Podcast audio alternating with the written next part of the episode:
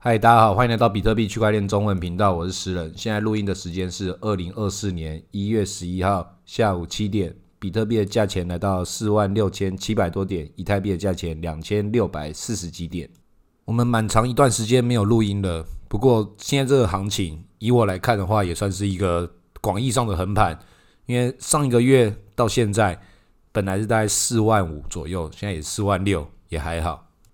也是之前也都一直讲 ETF 的东西，讲了这么久，就在今天终于通过了。但通过了，好像也对行情来讲没有什么太太大的影响。为什么呢？因为前几天的时候，SEC 主席他们自己的那个推特账号就直接被盗了，然后就发布了假消息，然后价钱是来了一片血洗。那今天又过没多久，他就马上就真的通过了。市场中要怎么反应，又变成另外一回事了。但这个消息确实拖了蛮久，拖了大概半年多了吧。在我有印象以来，二零二三一整年都在讨论这件事情，但实际上大家也都对 ETF 已经算是有足够的了解了吧，就知道它就只是一个衍生性的金融商品。但是不妨碍所有的这些媒体、所有的一些机构都在行销一种气氛，就是 ETF 通过了就会怎么样。有些人是讲说通过就要永恒牛市就要暴涨上去了，也有一些人是讲说他通过了，当消息成真之后，他就要反向走了。我自己也是觉得他应该就是要往下跌。为什么？因为这些钱他们其实跟我们币圈并不是真正的有关系，它是一个被这些机构媒体所做出来的一种消息的感觉，好像跟我们比特币有关，冠着比特币的这个名字去做这个额外的事情。那个资金就是他们玩他们自己的。按照理论上来说，它通过与不通过，那个资金跟我们币圈是完全走不同的路线。但是另外一方面来讲，消息这件事情就可大可小。他们就想把它表达的是，它就是他们有很大的影响力。就算资金没有到你们比特币，但是我们用这个外界的影响力，用华尔街传统力量，一样是可以影响到你们的这个市场。因为对华尔街来说，对这些传统权贵来说，他们的概念在于说，我有多少的这个筹码是我可以控制的，跟我就算不在我手中，我用喊的可以去影响到的。对他们来讲，他们他们缺的不是现在这个钱，他们钱都很多了，他们要的是这个市场流动这个节律规则是被他们所控制住的。财富跟控制财富的权利，它是完全两种不同等级的概念。所以他们一直在试图控制消息这件事情，一直告诉大家 ETF 就是应该要能够影响比特币市场的这个态度。那我们也可以看到，玩了这么久，他们也都是玩到这东西已经剩下已经没有什么样的料的时候，就终于要让那个事情走到下一步。那他们就要再找出新的玩法，或者是找不出新的玩法的话，那可能是市场就真的是要要被没收了，牛市没收，直接。走向熊市，但我自己是觉得下一步应该是炒另外一个吧，炒以太币的 ETF。你看他们这个概念就是一层套一层，就算这下一层玩起来玩不转的时候，他到时候再没收牛市也可以啊。反正你只要看懂的，就是他们不在乎这个价钱是不是暴涨上去或暴跌，他们也不在乎是不是平稳，他们要的是。这个价钱是可以，因为我有什么关系，因为我的原因而产生了什么样的影响，所以他们也才会一直在测试自己的影响力到到哪里，也才会一直在那边喊多喊空，才会到最后连这个骇客害你的账号这种烂招都可以讲出来，这真的是看的也是蛮可笑的。前一阵子我除了自己有一点感冒，所以没有录音之外，另外一部分就是。行情确实也都还没有产生出来，也没有什么真正的重大消息。但实际上，这个世界还是有除了比特币之外，发生了一些其他大事情，好像也都是我们必须要关心一下。像是日本在元旦的时候就大地震，然后有飞机相撞。我们台湾自己也有总统大选，然后前几天就发布了那个防空警报。全国不知道多少台手机，几千万台手机一起在那边嗡嗡作响。我家自己就好几只，快要十只手机在那边乱七八糟。我几个朋友就已经在跟我讲说：“你再不赶快再录节目的话，那你真的是不好意思讲自己白天工作，晚上念书，假日批判吧。”每天都没有在上班，还不赶快录音？赶快来蹭一下这个选举选前之夜，要蹭一下这个话题，该录一个选举特辑了吧？即便你觉得币圈没有什么事情，但选举这个事情也值得你多讲几集了吧？甚至前几天台湾交易所 S 交易所就被那个减掉单位，直接把潘姓负责人直接带走。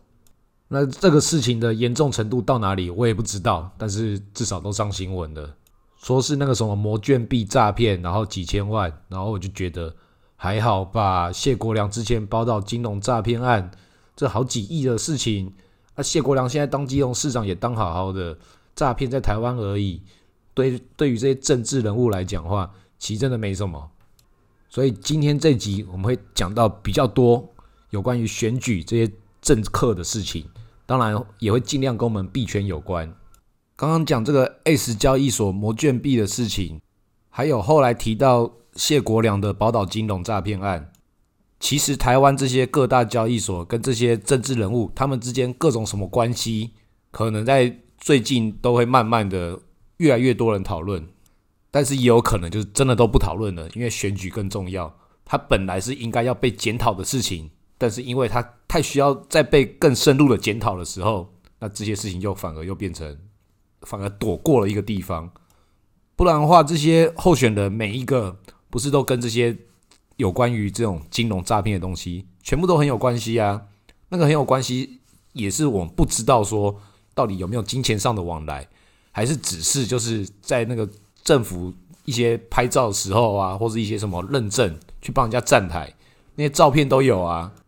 也是在我们币圈跟很多那个诈骗项目这边握手啊，都是拿去拍照，他们都觉得没什么诶。真的要检讨的话，这些都很严重的，不然的话只会这边欺负这些陈零九啊这些网红。其实，在做的事情都是一样啊，都是在那边拍照拿好处，然后在事后说：“哎，跟我无关哦。”赖清德、柯文哲、侯友谊都有照片，都是在那边穿着西装笑笑的，然后拿着人家公司的 logo，在一个不知道哪里，他根本就不知道那什么东西，就拍照了。所以真的不要以为那些候选人就比你还要知道什么，他们什么事情、什么东西都不知道，他们都是幕僚告诉他们他们要怎么做。那那些幕僚是谁？他们在做什么？他们或许也不太清楚，知道自己在做什么。我自己是觉得，对台湾的选举、对台湾的政治文化，就不要有太多的期待就好。就跟比特币的世界一样，你不要去关心那些新闻告诉你什么东西，我就只看后来发生什么事就好。不然你过度的关心，然后就被带入它的规则，就告诉你 ETF 怎么样怎么样怎么样。好几年前也是讲那个 STO 怎么样怎么样，那现在也是这些候选人跟你讲我选上了怎么样怎么样，但实际上这些都是可以当做空头支票的。其实很多人也都没有什么期待啦，都只是投票参加选举，只是一个好玩而已。当你用看喜剧的这个眼光去看他们的表演的时候，诶，那真的很精彩。你看这个今年这个蓝，去年那个蓝白河，还有赖清德这个赖皮了，那个眼泪啊，或是在那边笑场啊什么的，或是直接互相骂出来，真的都蛮精彩的。他们毕竟在这地方，真的是有很认真的表演啊。甚至选举前面两三天，来了一个国家机器，国防部直接发布这个全台湾的大规模英文测验，问你那个 missile 是不是卫星。这个事情已经成为全台湾人的共同记忆了。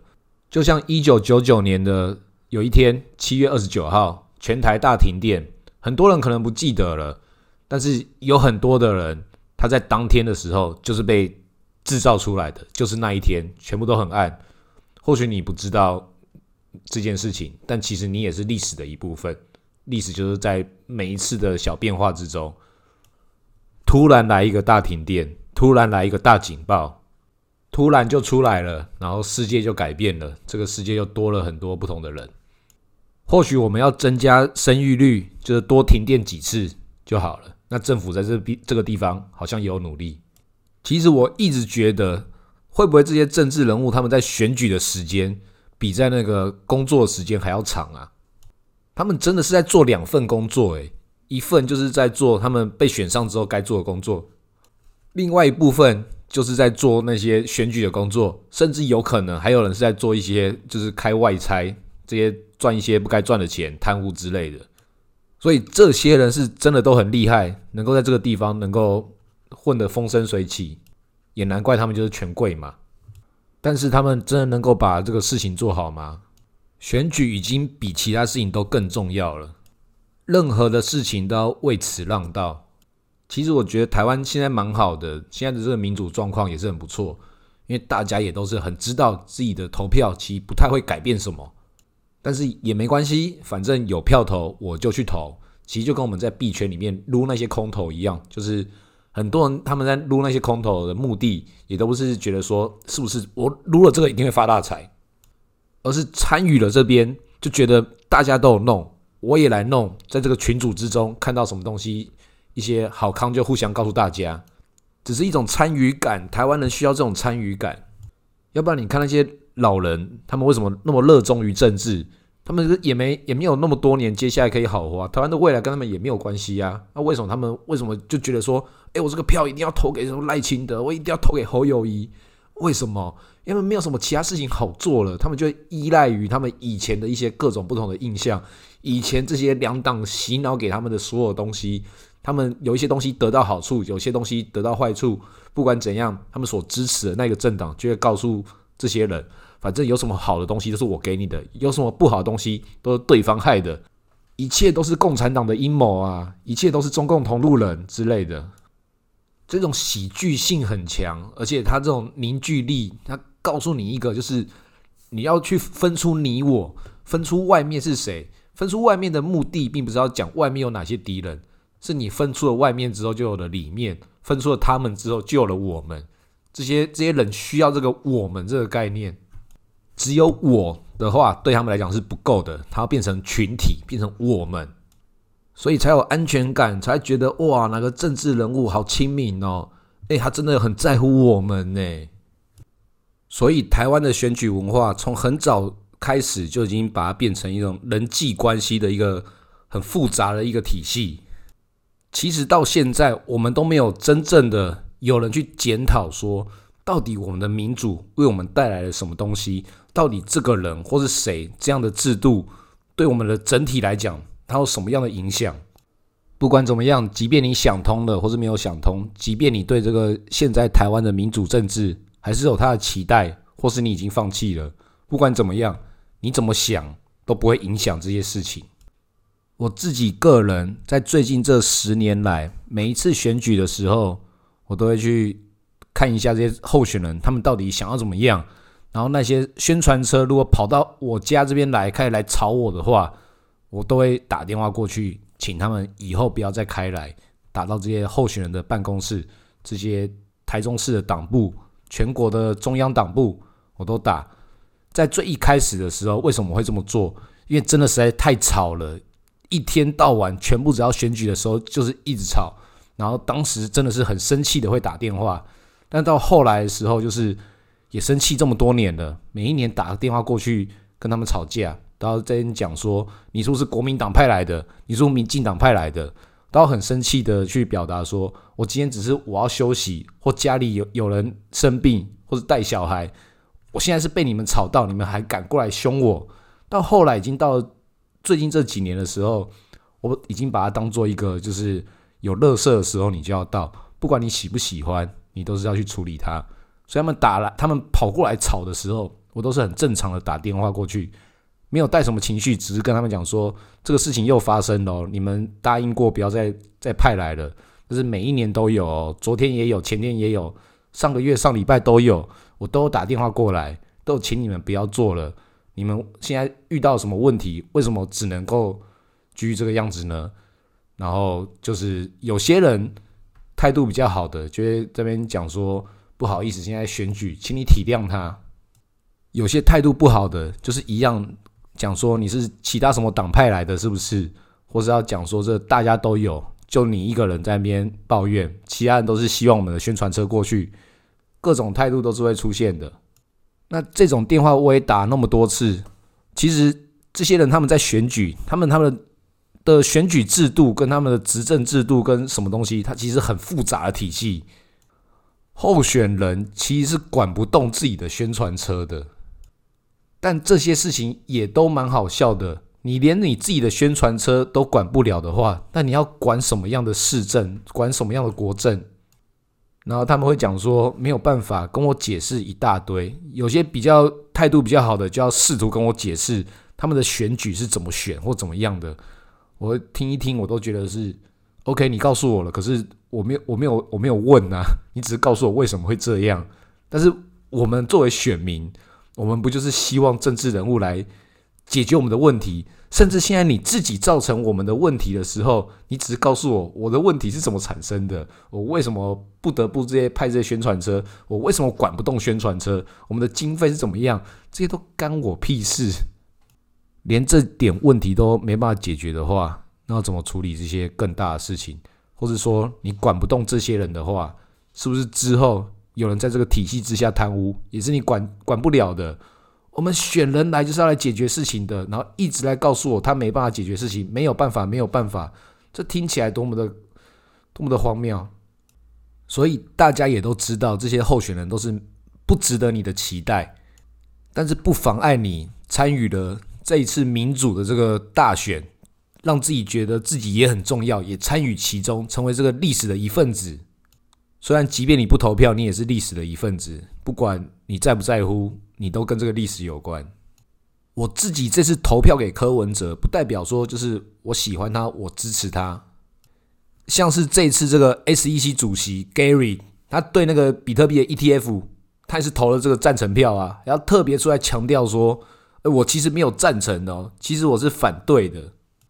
是因为他每次要拒绝的时候，到一些法律上的理由，那这些理由，人家慢慢的把它绕过去，或是填补完之后，越来越少，他已经没有理由拒绝了。美国法院也要求他要做出合理解释才可以拒绝，他就好啊，那我就投赞成票啊，反正之后有出什么包的时候，绝对不会，他绝对不会有事啦，他都已经先把这些预防针啊，一些先可以推卸责任，未来责任都已经先推完了。然后那个灰度灰度基金他就发了文，虽然我们发行比特币 ETF 不代表我们支持比特币，就酸了 Gary 一把。那一样，你支持谁，你投给谁，你喜欢谁，这些事情不代表我们是一体的啊。有些人要把它变成就是你们、他们、我们这种很没有安全感的情绪勒索，一定要把人给分门别类。我今天我到一个地方吃卤肉饭，你然后你就要看到我吃卤肉饭之后讲说，哦，他就很喜欢吃饭。没有啊，其实我喜欢吃的是拉面呐。我只是今天刚好在那边吃卤肉饭，我做了这样的选择，就代表我一生支持卤肉饭吗？我一生为了卤肉饭的文化事业前进吗？我不过就吃了一次卤肉饭。那我今天投给国民党，或投给民进党，还是投给柯文哲，又怎么样？那代表了，就是你一生的志业，你的信仰，就要跟一部分的人永远站在一起，跟一部分的人永远对着干。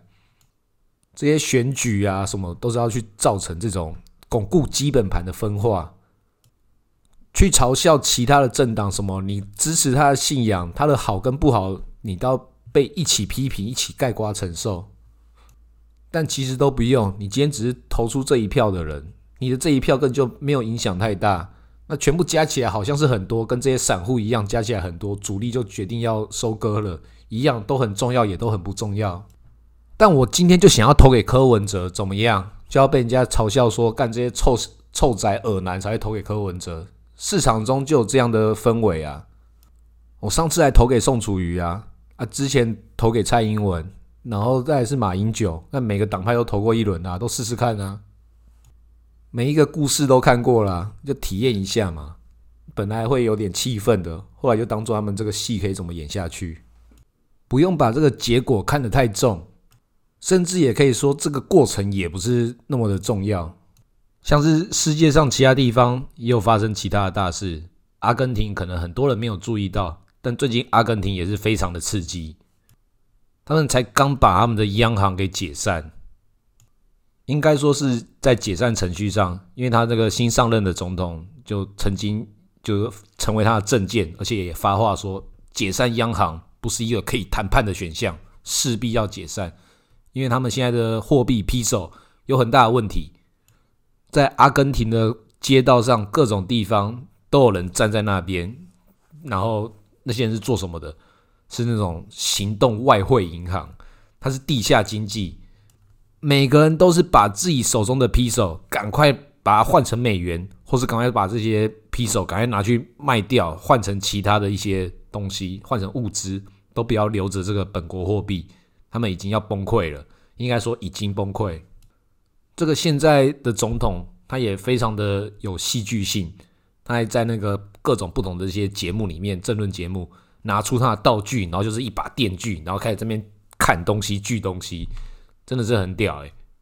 他要表达就是他要摧毁现在这个不好的体制，他要重新改变这个国家货币政策。但实际上，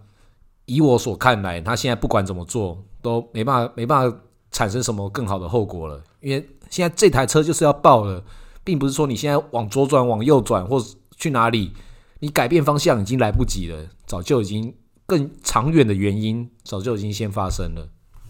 即便这个新任总统米莱很疯狂，也做了很多很极端的事情，但是客观来说，他也是做了这个该断则断，直接改组，该痛就要让他痛。然后我们接下来看这个国家从开机之后会发生什么样的状况。他们的货币体系已经就是已经出了非常大的问题，然后他们现在全面的拥抱美元，美元化啊，本来就是。中南美洲也都是很美元拥抱的这这些经济体，但是他现在是从这个根本的货币体制之下就要这么做了。但也不是只有美元，包含我们的比特币，它也是要把它变成这新的金融秩序的一个环节。我们台湾还没有到这么夸张，我们台湾还还有很多其他的优势，但其实这些优势是我们台湾的，并不是台湾这些政客所达到的这些政绩。我朋友建议我录这一集这个选举特辑，我也是在思考我要怎么去讲这些事情，我要不要去拉票，或者要表达一些我的什么理念。但是我觉得听我们节目的这个大部分的群众，应该本来就要投给柯文哲的，这是这个大部分的政治图谱上来讲就是这样，所以我讲这些也都没有太多的正向意义。我只是希望在虽然还在同温层里面。讲一样的事情，然后达到一样的结果，但是希望大家可以把这些事情把它看得更更宽一点。就是你一样，你支持谁，你一样，你反对谁，但是那都只是你当下做的其中一个选择而已。他们没办法改变太多的事情，但是那也只是你能够做的少数选择，能够有一点小小的变化而已。就是做自己能做的事情。阿根廷它重开机。我觉得台湾也需要重开机。电脑每次出什么问题的时候，打给那些客服团队，一定是叫你先重开机。当然，他们都会跟你讲，这样政策不能延续啊！你现在重开机的话，你有一些资料就没办法储存，就要就要直接遗失了。你确定吗？有时候没办法，都已经重开机这么多次了，都已经这换另外一个人做，换另外一个人做，现在就是要直接重开机，我就要重开机嘛？怎么样？不然还可以更烂嘛？重开机以后可能也一样烂呐，但现在就是先整理一下嘛，大家先换个情绪，再好好检讨一下现在发生什么事情。很多时候我们不用把事情做得多好，不用说一定要发展什么样的建设啊，一定要弄什么光电啊，然后让黑面皮鹭也没办法再重新飞回来，不用再盖什么样的什么什么大楼、什么文资馆，然后结果那个人民的房地产就也买不起。有的时候是先把这个事情先整理好。看到底我们现在有什么东西？我们现在做了什么事情？政府真的是不用那么忙，不用好像什么事情都要参与一下，然后这样搞你一下，弄你一下，然后自己的做了什么样的事情，然后很多东西又变成是那个利益体系的一份。真正在做事的都还是基层，都一样是第一线的人。最上面的这些人换掉就换掉，不会怎么样。这些人都只是在原来的位置上。指挥多少利益要分配给谁做，分配给谁做？底下这些人，他们都还在那边，都是中华民国公务员，不会换掉谁？什么政策没办法延续？该做的事情本来也就那些，很多不同的公司或者不同的经济体制，把本来该做的事情做好就好了，并不是谁进来哇，我选上了，我现在来多给大家一个什么什么样的想法，来把我之前的空头支票告诉大家，我演戏演一遍。那其实这些人继续演他们的戏，让台湾人继续用纳税人的钱养他们。那其实有他们没他们换谁，其实都没差。但是不可以让同样的一票人掌控同样权力，在那边你已经肉眼可见的腐败，拿着你的钱做一些乱七八糟的事情的时候，然后你没有没有手段可以去更换他，你让他在那边越久的话，那他就会继续在那边把根扎的越深，要把政治人物当做像是你的臭袜子、你的臭内裤一样。就要把他是勤劳的去把它更换掉。他们可能会告诉你，我这是活性炭的，比较不会臭。OK，他们尽量让自己能够干净，能够能够剪裁的好舒服。但是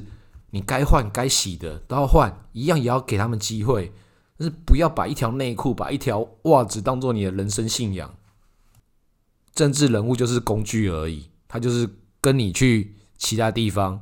你去餐厅里面。厨师也就是你的帮你煮菜的人，你去结账的人就是帮你结账的人，总统就是帮你主持国政的人，就做着自己的工作，一样白天工作，晚上念书，假日批判，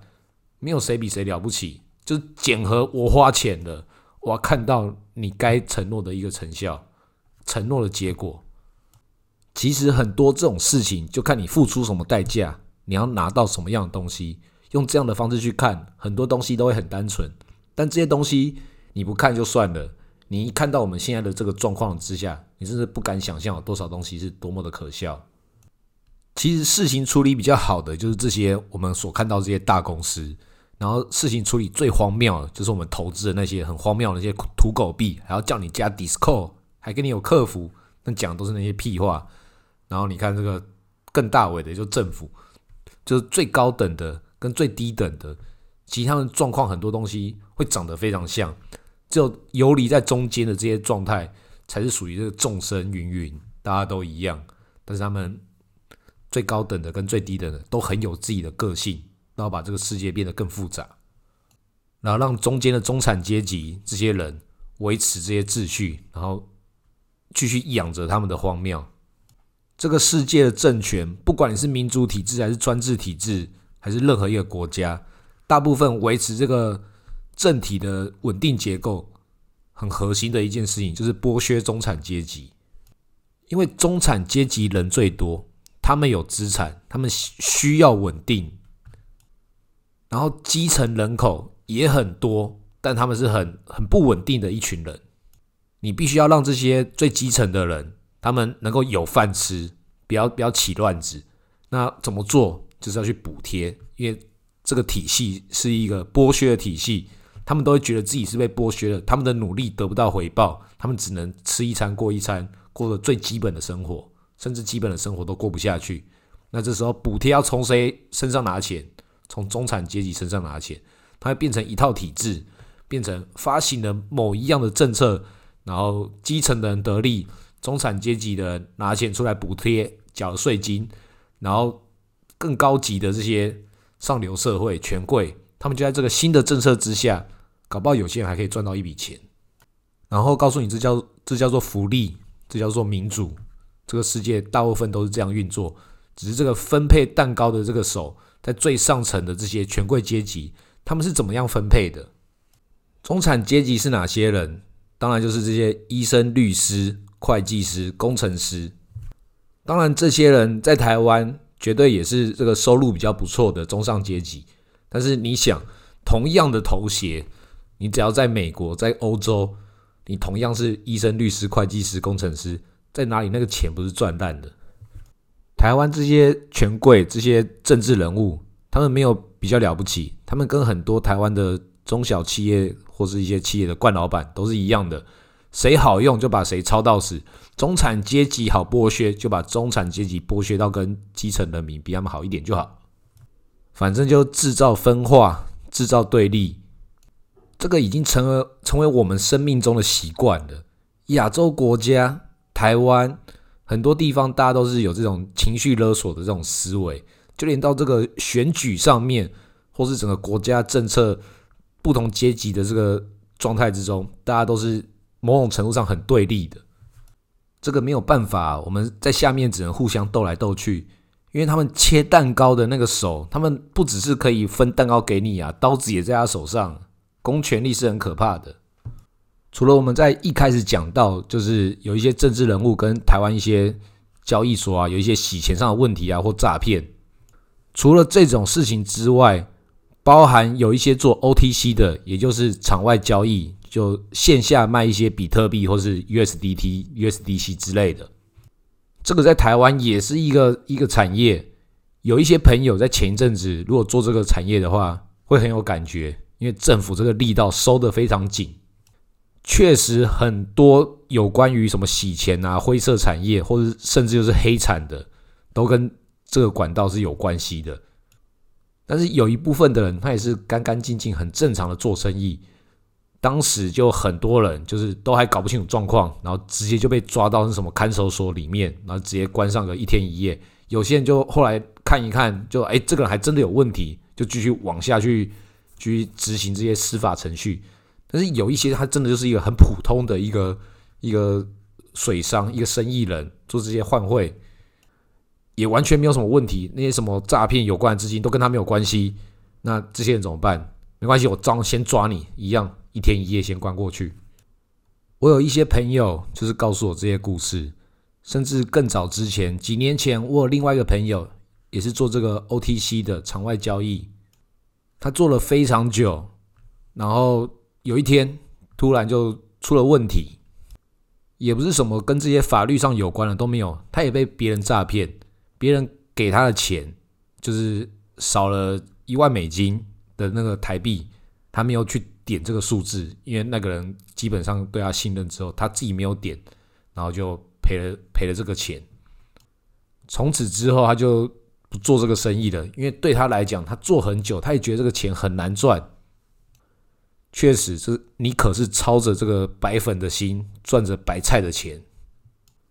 因为本来买卖这种货币，它不不过就是有这些什么点差，那个零点几趴的这个汇差，可以赚这种他们的利润吗？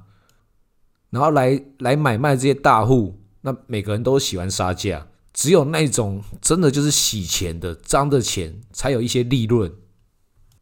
或者是有一些大户比较是 OK 一点，我今天就敢让你赚没关系，但这种确实比较少。我这个朋友就觉得他为了要保持这个干净，然后在里面赚钱，也做到量很大，但真的没有什么利润。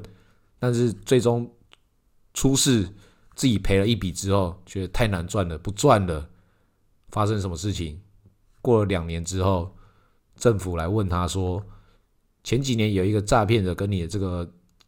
金流有关系。他想说：“哦，好，那我去配合到案，因为这种网络交易，不管是不是你就买卖这个比特币或 USDT，甚至你去虾皮买其他东西，都会有这种诈骗案的出现。大部分你只要不是那个真的诈骗的，你就去现场协助说明，基本上都是 OK。你只要证明你的状态，然后说明这状况，你也是其中一个受害者，通常就没事了。但是因为它的量很大。”那个警察跟检察官一看到是，我靠，你的量这么大，好，那你就是那个诈骗犯了，因为他们不可能可以找到人嘛，但他们看到他量那么大，就先认定他有。那就算他没有，反正我现在就是有这个东西可以作为我的我的成绩单，我把你交出去之后，就破获了一个大案子，破获了一个很大的一个诈骗集团，抓到这个首脑，而且明天上新闻的时候就是这个。高中学历的诈骗首脑，然后那些资金已经转移国外，现在查不出来，但是这个人已经追拿到案哦。这个检察官不管这个钱有没有追回来，先全部怪到这个人身上，就成功一半了。明年就可以升官了。这就是政府这些人处理事情的方式。为什么我会这样说呢？并不是我自己随便这样讲，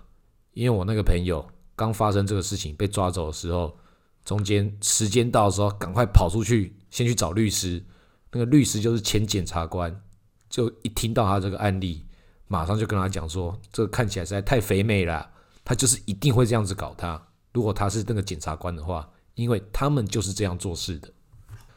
但是律师也有律师必须要保护这个当事人、委托人的做法。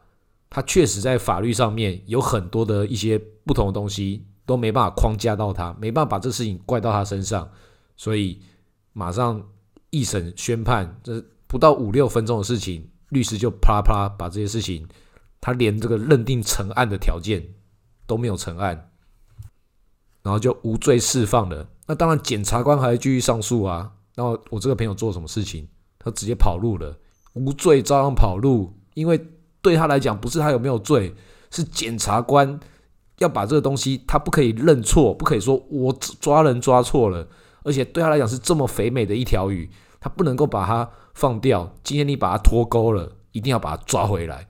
所以他即便无罪，他也知道自己是无罪的，他一样要跑路啊，就跑路到泰国了，身无分文。公权力是很可怕的。我们一直以为这些分配蛋糕、分配利益的人，我们在乎的是你这个蛋糕要怎么切的才公平，我怎怎么才可以享受到我自己的努力。但另外一方面，为什么没有人对他提出这些方面的质疑？因为他拥有这把刀，就是刚刚讲的这些案例。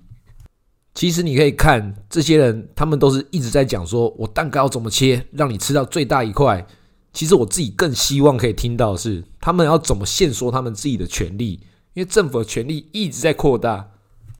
但是这个叫做对内部、对外部的时候，对美国、对中国一样，都是别人叫你干嘛，然后就要抄那些作业。那这些作业怎么抄？就是他们就是只要不要抄错就好，都可以怎么样？是不是适合台湾都没关系。其实现在的政府跟当时这个清朝皇帝来讲。都是同样类似的这个结构。对于古时候当年，为什么这些西方各国势力会继续让那个清政权维持在那边？因为他们只需要跟他这个单一窗口去处理好这些程序，就可以处理各种其他的问题，就可以作为一个有系统的一个殖民体系。全世界唯一一个封建殖民体系，就只有发生在那一段时间。到了现代，殖民体系的方式变得更多元。产生产生了不同的面貌，用这种货币的这种加息降息是其中一种。当然，我们现在也不是君主制，也不是封建制，可是，一样在台湾的这些统治阶级，他们并不是把自己当做台湾人民的代理人，他们把自己当做美国跟中国他们的塞罕，把自己当做小弟，所以他看待这个内部的群众、内部的人民，会觉得说。你们都是我的，要听我的，然后你们要配合我，我才可以去跟其他人谈。这个是态度讲的比较好一点啊，实际上就是拿着刀子，然后对内蛋糕切最大一块给别人，就很怕外人啊，然后回家专门打自己小孩，然后在那边哭哭说自己也很难为，你为什么不体谅他？整个政府从上到下就在情绪勒索，演那个很奇怪这种乡土剧。然后一直告诉我们，因为他们拥有这个权利，他蛋糕切的多公平，才可以让台湾发展至今。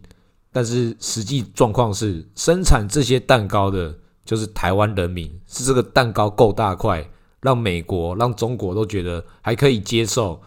但是事实上是不可以这样处理的。只是你可以看到，这个不管是哪一党政府去表达这个对世界国际关系的态度的时候，就是一种。朝贡体系就是我们要贡献我们的什么东西给谁谁谁，然后跟中国这边就是我给你名，但是你要给我利哦，然后来保持好一些自己的这个态度。然后对美国的话，美国就是名跟利都要，就是哦你守护我的民主，所以我让利给你多少东西。甚至国防部在前几年的时候，美国有一个参议员不知道为什么提了一个条件，说希望那个印太地区的这些。退伍军人或者是现役官兵，能够在什么样状况之下来使用台湾的鉴宝？诶，那就是花台湾人的钱啊！国防部就自己率先同意，你同意个什么屁呀？干你什么事情？这鉴宝的事情，国防部的预算是有有跟鉴宝有关系，是不是？就自己跳过夺国会，跳过这些立委，跳过鉴宝，跳过这些事情，率先表达他的态度。美国跟我要什么，我就给什么。很丢脸呢，很难看呢。外交部也是，不是只有近期在那边一直在那边台湾 number one，然后一直断交。讲比较久之前，之前那个川普还在当总统的时候，然后好像讲了一个不知道什么话，然后外交部就自己率先跳出来说，希望可以让川普总统知道，台湾不是美国的负债，台湾是美国的资产。讲这什么话？台湾是美国资产，台湾是人台湾人民的资产，好吗？这个很惊悚呢，就像是你在你家，你买了一个房子，然后请了一个物业管理公司帮你去做里面的营运规划，租给别人或干嘛的。突然有一天，那个有一个黑道过来，然后他就马上你的物业管理公司就拿着你的这个房房产地契全部冲出去，然后说：“大哥大哥，这些房子都是您的。”然后干他妈是我的房子诶，干你什么事？你只是我代理人呢，就把我东西都送给别人了。这个都已经不是卖台了，这个是送台啊！这些政客、这些权贵集团人上人，其实他们对台湾来讲，都把它当做一种不同阶层的一些管理模式，然后成为一种买办思维，就是台湾就是一块蛋糕，我们就是切给自己比较舒服的那一份，然后对内我们管理的好，对外大家也都可以接受，这样的话就是我们很棒，保持个中间的平衡。其实这个平衡真的是跟他们厉不厉害一点关系都没有，就是刚刚讲的，这都是我们自己想办法办到的事情。因为每个人都想把自己的蛋糕做大，但是他们就限制了这个台湾的框架，就是不管他们是支持统一还支持独立，对他们来讲，只是这个蛋糕用什么样的名字去卖出去，这个蛋糕上面用什么颜色，是绿色还是蓝色。我们负责做，他们负责卖，这个基本上也没有什么问题。但是你不能够去争取说，就只有你自己有一个独家代理权，好像就只有你才代表台湾，只有你才代表民主。每一个人都可以代表台湾，每一个政党都有机会代表台湾去做这些国际政治上各种不同的事情。但是不能够每一个去代表态度，都是把自己当做一个买办思维，然后台湾都是你的资产。现在这个蛋糕的那个。刀子轮到你拿到了，那就开始非常的得意，然后就开始扔切来切去，然后表达自己拥有这样的权利。像是外交部这几年一直在去中国化，一直在把那个中华民国打压，然后去强调台湾，强调台湾 number one。那你要支持台湾没有问题，甚至你就是有台独的主张，然后你要去强调这些事情，我觉得也不是什么大问题。这是一个民主的社会，但是。你要把中华民国，这也是属于全民的资产，你是不可以去打压的。在我没有同意之下，你不能把我的资产把它把它贬值，把它甚至是剥夺。虽然讨论意识形态的话，就是有些人对中华民国是有感情的，但是我今天现在要讨论的不是这件事情，我们就利益讲利益。在苏联推翻沙皇俄国的那段时期。俄罗斯沙皇他本来有一些自己的一些瓷器餐具，他都是用很高级的工艺来制作的，然后他都会印上他的那个徽章、他的族徽、他的国徽。那等到这个无产阶级革命苏俄的时期的时候，他们一样继续生产这些高级工艺品，然后一样卖到全世界，一样盖着那样的徽章，盖着那样的品牌，即便是他们所不认同的，他们推翻的那个封建体制沙皇俄国。但是那个品牌所代表的公益价值，他们一样认为这是属于全苏联的无产人民他们的资产。虽然我们知道最后这些蛋糕切来切去，还是那些权贵吃到最大块，但至少他们这些蛋糕他们没有浪费啊。外交部切这个蛋糕就是，哎，这个东西我不要，中华民国我不要，我切掉，然后你们其他人也不能不能吃，我把它丢到地上的，把它弄脏弄烂，所以弄脏弄臭了之后，就只剩下台湾喽。这东西你也不要吃，脏脏，干是被你弄脏的，好不好？经营一个国家跟经营一个公司或经营一个家庭或是任何一个组织，应该有一些很基本逻辑都是相近的吧？就是这些不是属于你的东西，你不能擅自做决定，或者是这是大家的共同资产，你不可以自己随便说，哎，这东西我不要了，我要丢掉。其实都是一样的事情。再讲一个更确切的一个外交案例来说。在蔡英文执政的其中几年，巴拿马就跟我们断交了。巴拿马是一个很重要的国家。当时为什么会断交？我一个朋友史马多，他就是当年从那个巴拿马交换来台湾的学生，是我的同学。我们每一年都会聊个几次，圣诞节的时候一定也会聊天。当年断交的时候，他人也还在台湾，在巴拿马当地还有一个中国城的那个牌匾，那个门。做的跟那个北京故宫的那些那些你到什么宫的那些的那个装饰，基本上就是看起来就是哇，这个很中国，然后上面是写中华民国，这个正统性在那边是存在的。他就在那边拍照给我看。然后蔡英文政府去邦交国采访的时候，他写的这个祝贺词上面就是写台湾，他应该要写 Republic of China 的，但是他写台湾，然后巴拿马政府就用这个为理由跟他断交了。那很多人会说，是本来就要断交，本来就要跟中国建交，如何如何，所以这只是一个导火线，只是理由啊。实际上，巴拿马跟台湾一直以来。就是我不需要你太多的其他的事情，但是你作为中国，你是中华民国，是我的好朋友，这对巴拿马来讲就已经很重要了。因为巴拿马跟美国的关系也不是真的这么好，它是更微妙的。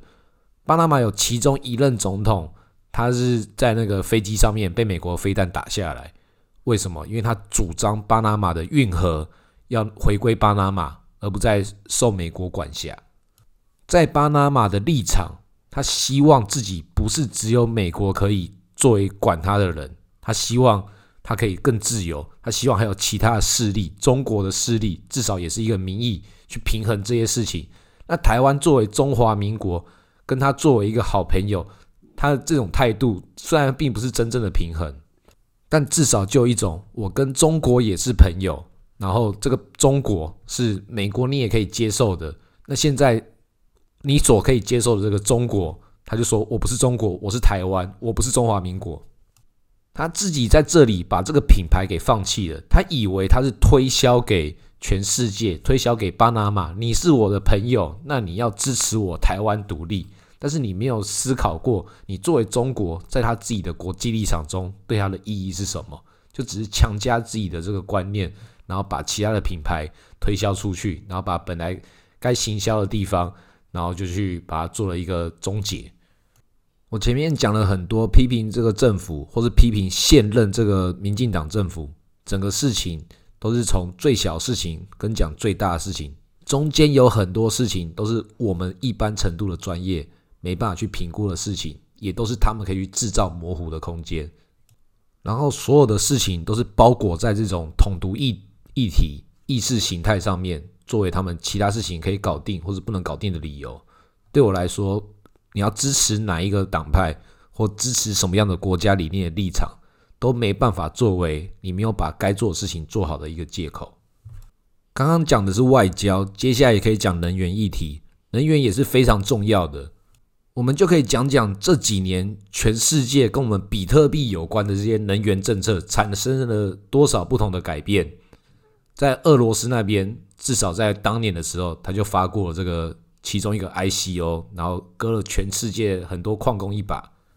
当时他是发了很多消息，说俄罗斯要盖一个核电厂，专门用来挖矿的。发行的那个 ICO 也是普丁的顾问，也真的就是这些人。然后这个 ICO 发完了，也就发完，然后再也没有事情了，就跟台湾这个宝岛金融一样啊，根本就一样的事情。我不知道在俄罗斯当地有多少人被割，但这个事情就是。哎，我也被割了半颗以太。那不管我被割跟我没有被割，他们的能源政策，他们的各种有关于比特币的这个东西，不管有没有比特币，他们本来就会把这些电厂都是很认真的把它盖下去，因为它是任何一个国家之中，你要有自己的国家主权，你能源政策是一件很重要的事情。有好一阵子，包含到现在。民进党政府一直在推的就是“非核家园”，就是不要有核电，它变成一种政治口号了。实际上，确实“非核家园”是一种理念，理念不应该变成一种信仰，也不能说它变成信仰之后，我就是明知道它错的，然后还要硬干。那就算他错了，但是我在从中我可以赚到一些利益，那他是对或错又不重要了。那这个事情就是拿情感、拿环保来骗钱、骗选票啊。因为做很多事情，回顾到这种专业上的时候，那你就就是按照专业上来处理事情就好了。但是这些事情上升到这种选票跟这种利益的时候，就这些专业都是可以放到另外一边的，可以不用在乎。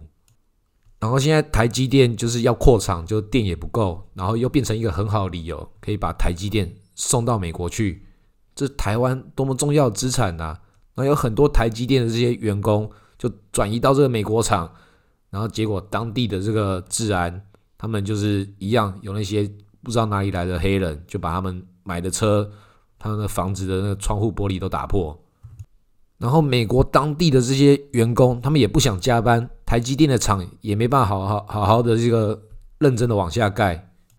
美国要的态度是什么？美国要的态度就是现在晶片大战，晶片人才、晶片资源绝对不可以落到中国手中，所以这些台积电的人就是赶快全部都给我过来。但是过来之后，他是不是要好好经营？是不是要好好的处理这些事情？也都不是。他自己难道不知道自己美国的人都是？烂草莓没办法加班吗？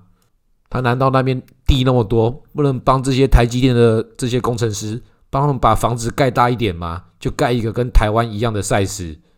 然后只是大一点，觉得你们台湾人应该觉得这样就够大了吧？美国要的就只是你提供给我这个安全感，他们也是一种恐怖情人。台湾的电力在全世界已经算是最便宜的其中几个了。虽然对到我们比特币挖矿来讲的话，这种东西不是你最最便宜其中几个就好，你就必须要最便宜。所以，我们暂时从这个政治的话题回来讨论我们比特币跟这个电力之间的关系。前几年有一段时间，中国占了全世界比特币算力的七十趴。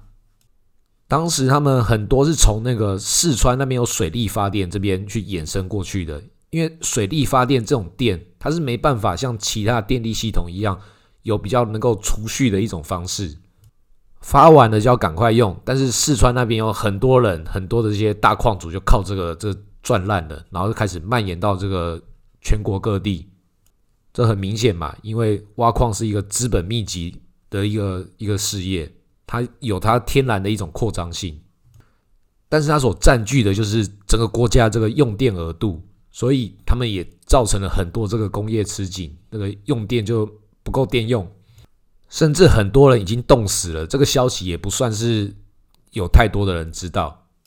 所以中国也是在一个很不错的时机，大家可以控制、能够影响市场的一个力道，又加上这些事情作为他当时又打压比特币的一个理由，但是市场其实。并不会被中国打压而产生什么什么样的事情，而是中国自己知道自己对比特币只是这个消息的态度。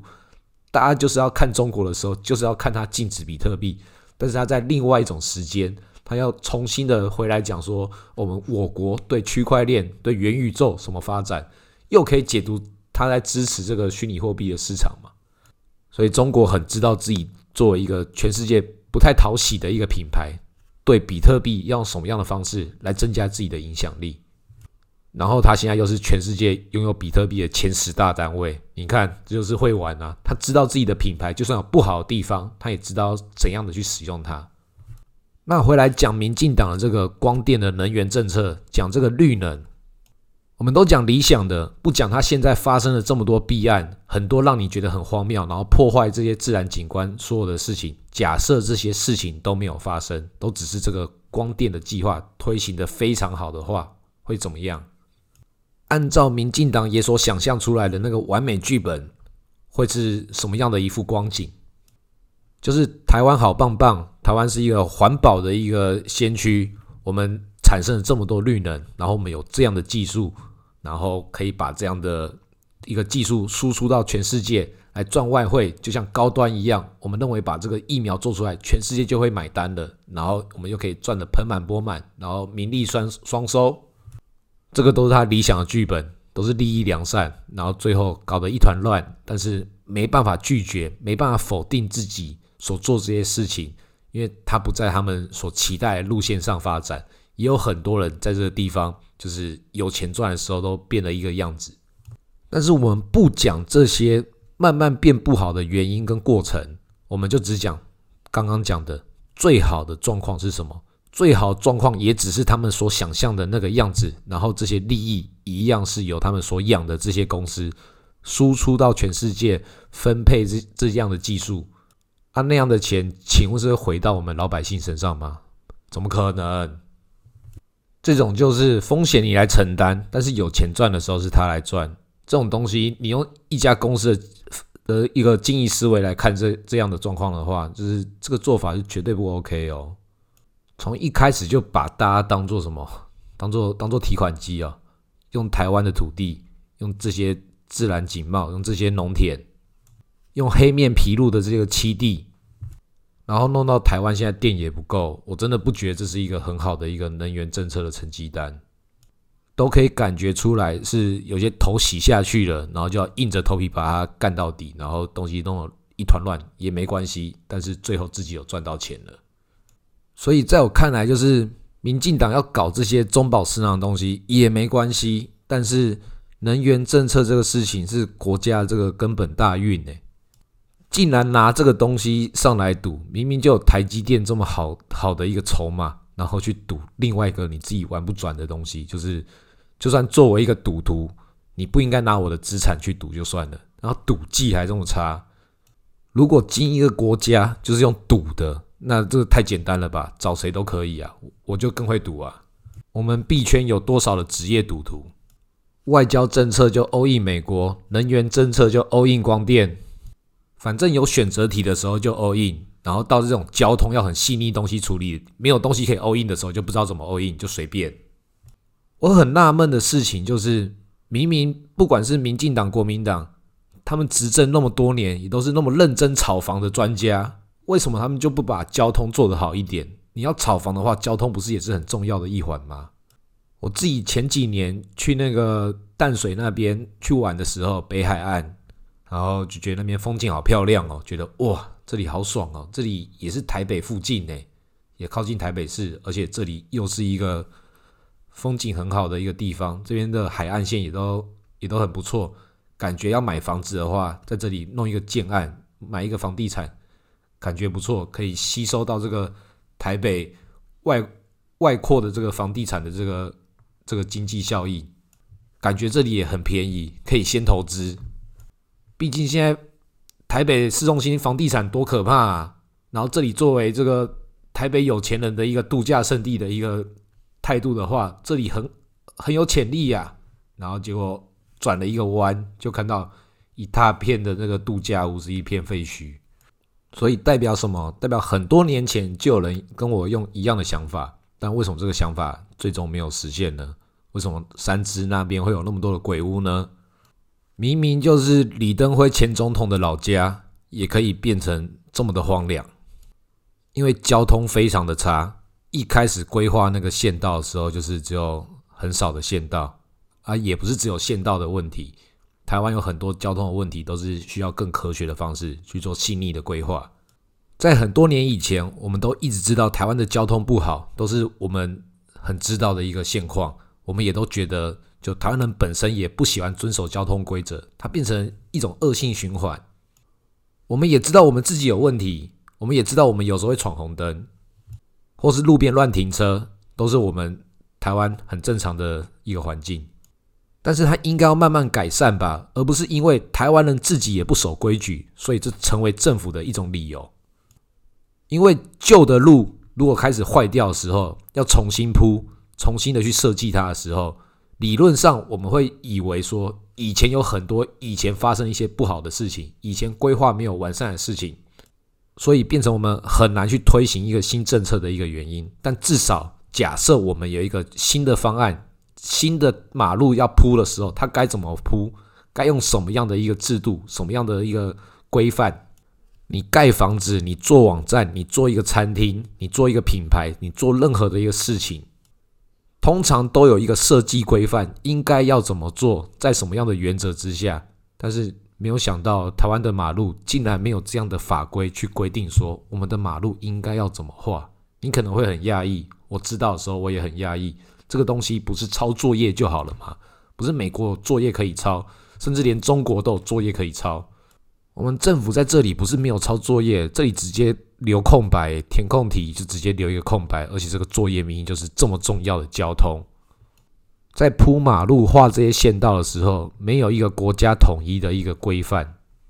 这个其实蛮惊悚的。这个就像是台湾的马路这这些线怎么画，不是你有一个科学的精准方式，是像那个台南的老师傅在画广告招牌的时候那种，诶，就凭他的感觉。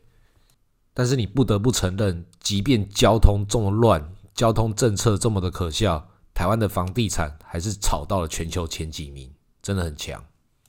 再来要讲的是投资，这个我们今天讲比较多，选举特辑，有关于中华民国自己的投资，就是这些国安基金、劳退资金这些有的没的。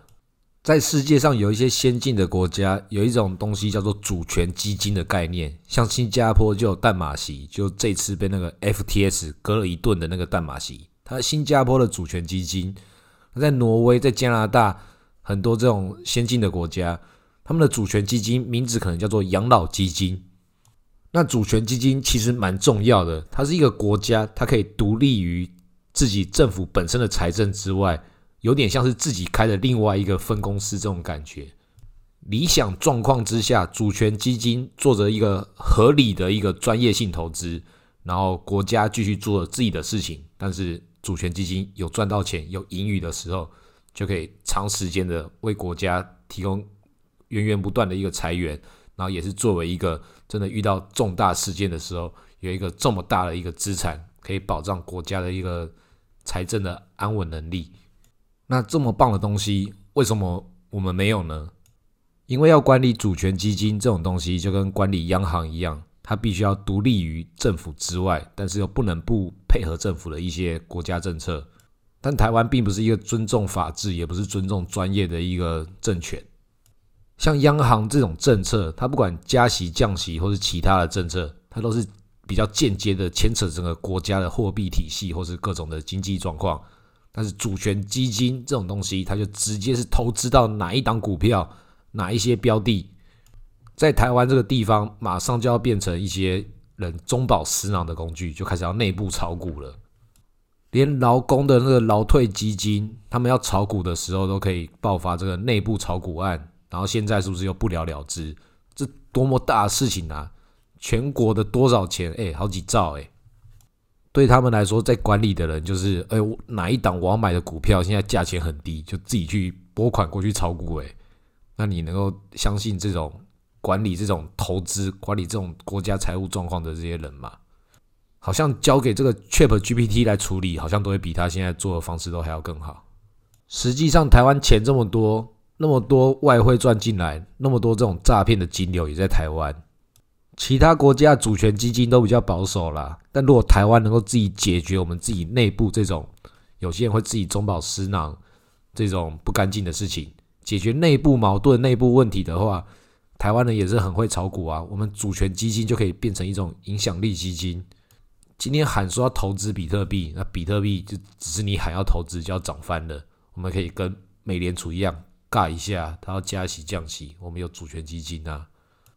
当然，这种都开玩笑，随便讲讲的。我们有那么多问题没办法解决，这种喊来喊去，然后就可以炒股的事情，就可以炒比特币的事情，这就是你没办法把一些事情做好的时候，那你想要得到其他那种更高等级那个福利，你就永远得不到。因为我们的政府这些政治人物都在享受，只是瓜分这个房地产或者怎么样，再从什么样的一些光电、绿能、避案里面能够捞到多少钱，都没有去理解说。你作为一个金融控制者，这个事情在这个全世界上的威力有多可怕？尤其台湾站在亚洲的这个位置，然后也是天然的，就是成为一个诈骗中心。那政府也只是从诈骗中这边来得到中饱私囊的这些这些蝇头小利，当然已经很巨大了。但是有这种不好的流量，它也是流量，真的能够玩得更赚的，它都要变成一些更强大的事情。但是这些政府、这些政治人物就是很没有安全感，他们脑袋中所想的就只有我要如何拿到切蛋糕的那把刀子，一拿到之后就赶快那个很脏的把那个上面的奶油全部舔一舔，然后再赶快切一块最大的蛋糕，赶快先吃下去，不管吃相有多难看，反正就是要吃给大家看。反正我现在就是有刀子的人呐。其实蛋糕很多，大家都觉得够吃。但是拿到刀子的这些人，他们要的是，就算我现在吃不下，我也要赶快把它囤起来，而且你们不能吃。拥有权力的魔力就是这个样子，就像是有一部电影《上帝也疯狂》，那是一个很久以前的电影，有一个可乐瓶掉到那个非洲的原始部落，那边拿到这个可乐瓶，就开始研究它到底是什么，是神丢下来一个东西，那么就开始去发挥它各种功能，拿来拿来当做放大镜去点火，拿来滚面皮，拿来做各种事情。然后后来大家就开始抢那个东西，它破坏破坏这个社区的宁静。这个瓶子带来了权力，就带来了纷争，所以他们最终派了一个人要把这个可乐瓶拿去丢掉，把它毁掉，就像是那个佛罗多要拿魔戒去那个山里面火山把它融化一样。这些人就是拿到权力，但是他们放不下，他们也不知道他们拥有的权利代表了什么。它除了是一个开关之外，也是一个限制。理论上，一个更高层级的一个管理机构，一个政府，它应该要对不同的产业是去辅导。这个辅导并不是他们自己以为的上对下，我告诉你该怎么做。你要做的是塑造环境，然后制定规则，在这样的规则之下，你就能够来配合，让你们自由发展。但是权力很可怕的，对他们来讲，就跟那个魔戒一样，拥有了权力就想要使用它。那你根本就不知道你的使用会带来好处还是坏处，但不知道，反正能够用就是爽啊！这些很强大的权力，这些可以改变很多事情的力量，就是每个人透过一张一张的选票，像是那个孙悟空的元气袋一样，集气给某一个人，然后就看他要怎么使用。虽然他们用的不太好，我也是这样才会批评他们。但是不管怎么样，我们能做的事情都还是这几张选票可以干嘛？我前面所表达的那些所有东西，就是告诉你，你该做的事情还是要做，该投票要去投，但是你也不要期待，也不要觉得你投给谁，投给跟别人不一样，或是你今天跟我想的不一样都没关系，那就只是一张票，没有什么大不了。虽然很多人投票都会因为朋友、因为家人、同事各种不同的关系，这也是因为之前前面提到，台湾早就变成一个人际关系的一个社会，它大于了理性，大于法治。但是没关系，你还是可以用一种选票组合来让你自己的这些人际关系都可以平衡。看你怎么自己安排，就跟我推荐你比特币要怎么投资，就是最主要放在比特币，然后其他东西再做各种不同的选择。你投票也是一样，不代表说你支持国民党，然后你就啊那个投侯友谊，然后政党票国民党，然后部分区立委也选一个国民党籍的，不用啊，你可以吃自助餐啊。全部都投，我自己总统票会投给柯文哲，因为两大党我都不信任。我投给柯文哲也不是喜欢他，就只是我想表达我对其他两个都很不满意的一个选择。那我政党票投给谁？我政党票投给绿党，因为它是一个全球性的政党，是一个环保性这个为主题的一个，这个没有人可以骂了吧？这么棒，我投给环保爱地球，诶，错了吗？而且。你也可以对假设你认为说要投给赖清德，投给民进党一个朋友一个交代，我也是投给绿的啊。那你不分区立委要选谁？那你当然就是选那个宣传车没有吵到你家的，或是你总统票本来想投给赖清德，但是因为被其他人拉票，或是被谁拉票投给了柯文哲，那你立委票就可以投给这个在你当地的这个国民党或是民进党的哪个候选人，就是至少跟你的阿公阿妈。或是爸爸妈妈跟你立立场不一样的，诶，大家有一个交代。那其实我前面讲了很多，叫你不要太期待，然后就告诉你这些事情都没有什么大改变的状况，投票就只是参与个气氛。有一些是因为我们本来就有的一些惯性，有一些制度上的缺陷之外，另外一方面是这次不管谁当选，他都会是一个少数总统，一样在国会。每一席的立委，他都不会有一个党是过半的，所以不管怎么样，下一届政府都不会是太好做状态，因为至少都两大反反对党、两大在野党会来跟他们玩。不过讲到这个预测总统谁当选这个东西，我们币圈也有一个 Poly Market 那个区块链预测平台，上面就有人弄那个总统大选的。那我们币圈中，刚刚我也得到一些消息，有很多人已经被抓去关了，抓去约谈，这也是蛮有意思的。我们之后就可以来看，看这些赌客预测的准不准，看一下这次的这个飞弹简讯会对选情造成多大的影响，然后再看谁当选。因为那个 B Max 比特币一个期货交易所的老板黑人哥哥说，这次的总统大选对比特币的价钱会有很大的影响。我们接下来就看一下他们所表演的这些事情会长什么样子。好，今天录到这里，谢谢大家。